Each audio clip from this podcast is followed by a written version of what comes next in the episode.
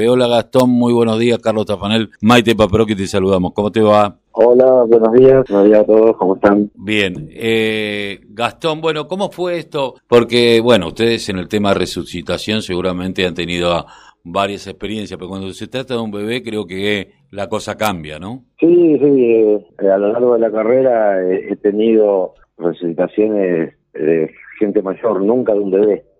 Y de 45 días. Y de 45 días. Eh, fue una experiencia, la verdad, muy muy linda haberle podido salvar la vida a esta, beba, ¿no? Es una nena. ¿Qué le había pasado a la nena? Y por lo que comentó la mamá, le estaba dando el pecho, le estaba dando el pecho y aparentemente hizo como, como un hipo, ¿no? Y ahí es donde se ahoga con la leche, es lo que nos comenta la mamá. En el momento cuando, estuvo más tranquila, todo, ¿no?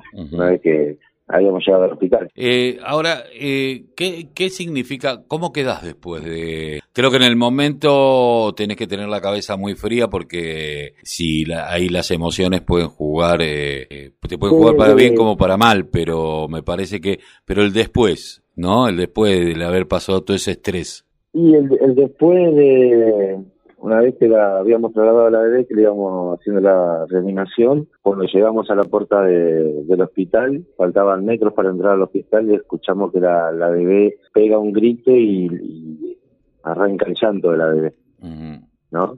Y bueno, automáticamente ahí la reciben los médicos, eh, me saco el sombrero con los médicos, cómo la atendieron, la velocidad que también tuvieron, para seguir estabilizándola, ¿no? Y en un hospital que sabemos que faltan muchas cosas. Exactamente, un hospital de Solano que desgraciadamente le falta tantas cosas, pobre gente que laburan con lo que tiene, ¿no? Y nada, y después, bueno, el después es bajar la adrenalina que uno tomó en ese momento y, festejar, festejar la vida que, salvamos, ¿no? Ahora, ¿cómo, cómo cuando llegas a tu casa? Porque eh, uno, meterte en el cuero de ustedes en donde vos salvaste una vida, está bien, a lo mejor es tu, es tu vocación, eh, eh seguramente desde chico eh, estarás dentro de lo que es bomberos voluntarios, pero eh, el llegar, ver a tu familia y, y, haber, y, y, saber que salvaste a una nena de 45, esto se comenta, no se comenta, eh, porque yo a veces digo, yo me pondría, después de eso me pondría a llorar porque me, me, me quebraría eh, después de haber pasado por, por una, una, situación tensa, como muchas veces le pasa a uno con, con los propios hijos, ¿no? Que puede resolver algo y como que después cuando, cuando suelta, suelta todo, ¿no? ¿Cómo, cómo, es eso, ¿no? Eh, con la familia. Primero, el, el, llanto fue cuando se lo contábamos al jefe de cuerpo, con mi compañero Darío, con quien trabajamos la nena, se lo contábamos al jefe de cuerpo y nos brotaban las lágrimas. Y después sí, bueno, en casa, cuando llegamos, cuando llegué a mi casa, lo conté y, también lo contaba con esa emoción de, lo que había pasado, ¿no? habíamos salvado la vida a una beba. Gastón, ¿qué, ¿qué significa ser bombero para vos? Y para mí, bombero significa la abnegación, el sacrificio, el desinterés, el estar para la persona que quien te necesita, tenga plata, no tenga plata, porque eh, puedes tener millones de, millones de plata, pero siempre necesitas ¿Y cómo ves la institución hoy? Viste que muchas veces le hace falta un montón de cosas. Bueno, ahora sé que recibieron algunos subsidios en lo que hace por parte del municipio, pero siempre hace falta más. Eh, ¿cómo, ¿Cómo estás viendo hoy la institución bombero?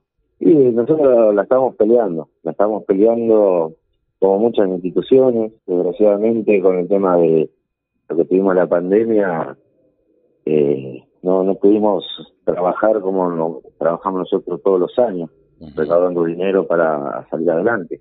Ahora recién empezamos nuevamente, mucha gente sabe que nosotros hacemos parrilla y en la puerta del cuartel para, para poder sustentar los gastos, ¿no? Y ustedes estos últimos cuatro años, el tema, porque yo he sabido de, mucho, de muchos cuarteles a los cuales le cobraban los servicios y, que le han cortado la luz, que le han cortado el agua, no sé si en el caso de Solano, pero sí en, otro, en otros cuarteles, no teniendo en cuenta que, que son bomberos, justamente. Sí, eh, las empresas, las empresas privadas no les, no les importa eso, si son bomberos, no, ellos le deben te van a, te van a ir a cortar los servicios, ¿no? Pero Por suerte nosotros todavía no llegamos a, esa etapa, a esa instancia no llegamos todavía.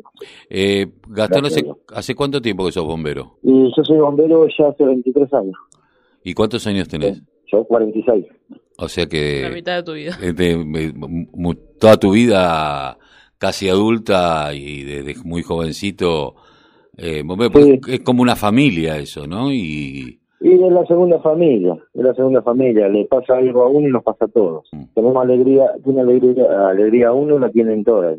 Sufre uno y sufrimos todos. Gastón, te agradecemos mucho por lo que das a la, a la comunidad, a la comunidad solanense, que es una comunidad bastante golpeada, eh, y el hecho de haber salvado la vida junto con tu compañero de esta beba de 45 días, eh, que bueno, creo que eh, tenemos que empezar a mirar eh, no tanto al poder, no tanto al dinero, sino a aquellos que todos los días ponen el cuerpo para salvar al otro, como lo están poniendo los médicos, los enfermeros hoy en la pandemia y ustedes todos los días para, para resolver los, los problemas de la comunidad cuando la comunidad así lo requiere. Así que desde acá te mandamos un abrazo, una felicitación desde la radio de la Unión Nacional de Clubes de Barrio y bueno, y felices fiestas.